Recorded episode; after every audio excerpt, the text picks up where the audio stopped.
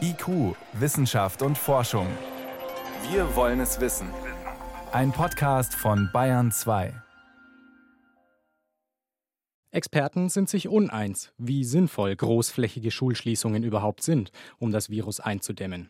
Einer, der sich frühzeitig öffentlich dafür ausgesprochen hat, ist Alexander Kekulé, Virologe an der Martin-Luther-Universität Halle-Wittenberg. Wir wissen von anderen Corona-Erkrankungen und von praktisch allen schweren Atemwegserkrankungen, dass Schulen und vor allem Kindertagesstätten ein Durchlauferhitzer sind, weil die Kinder ganz häufig diese Viren in großer Menge ausscheiden, aber selbst nicht so stark krank werden.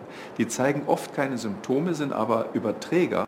Wissenschaftliche Untersuchungen zeigen, dass solche Maßnahmen wirksam sein können. Eine Studie im russischen Tomsk zur Influenza-Saison 2015-2016 hat gezeigt, dass auf diese Weise der Kontakt von Schülern mit anderen Menschen deutlich abgenommen hat. Die Wahrscheinlichkeit, dass sich Menschen infizieren, sank um 33 Prozent. Der Nürnberger Mediziner Michael Kantler, Vorsitzender des Kinderarztverbunds PädNetz, betont, dass auch indirekte Auswirkungen eine Rolle spielen. Keine Schulen hätte bedeutet keine Überlastung der öffentlichen Verkehrsmittel. Die ein, zwei Meter Abstand zur nächsten Person in der U-Bahn wären plötzlich eingetreten, weil nur wenige Berufstätige unterwegs gewesen wären. Es geht in dem Ganzen nur um Zeitgewinnen. Ausweichen werden wir dieser Verbreitung des Virus nicht können. Kinderarzt Kantler hält daher den Schritt zu flächendeckend geschlossenen Schulen und Kitas für längst überfällig. Für Jonas Schmidt-Schanasit überwiegen trotzdem die Nachteile, die das mit sich bringen würde. Der Virologe am Bernhard-Nocht-Institut für Tropenmedizin Hamburg hält es für wichtiger, die Infrastruktur und Versorgung zu sichern. Das versuchen wir ja, die Ausbreitung zu verlangsamen.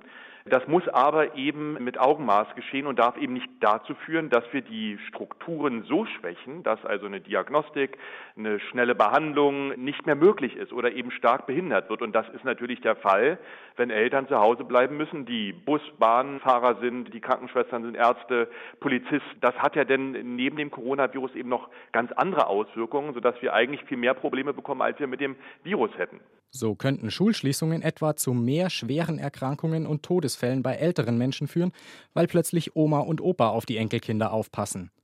Denn die Studie im russischen Tomsk zeigte auch, dass sich zwar der Kontakt von Kindern zu anderen Menschen insgesamt verringert hat, gleichzeitig ist der zu Menschen ab 60 Jahren um über 50 Prozent gewachsen.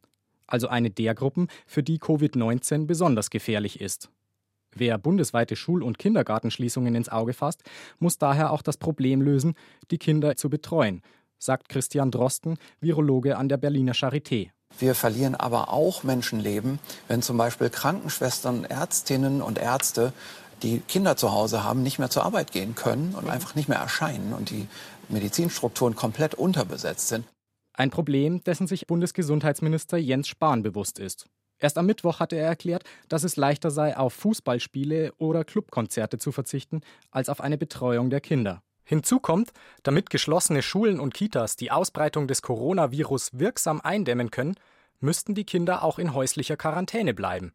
Der Präsident des Deutschen Lehrerverbands Heinz-Peter Meidinger nimmt dabei gerade ältere Kinder und Jugendliche in die Pflicht. Wenn jetzt dann verstärkt Kinobesuche stattfinden, Kneipenbesuche oder sonstige Veranstaltungen, Vereine, dann ist es sicher nicht im Sinn dieser Corona-Ferien, sondern auch hier Social Distance, also möglichst Zurückhaltung bei sozialen Kontakten, auch wenn Kinder nicht selber schwer erkranken oder nur in seltensten Fällen.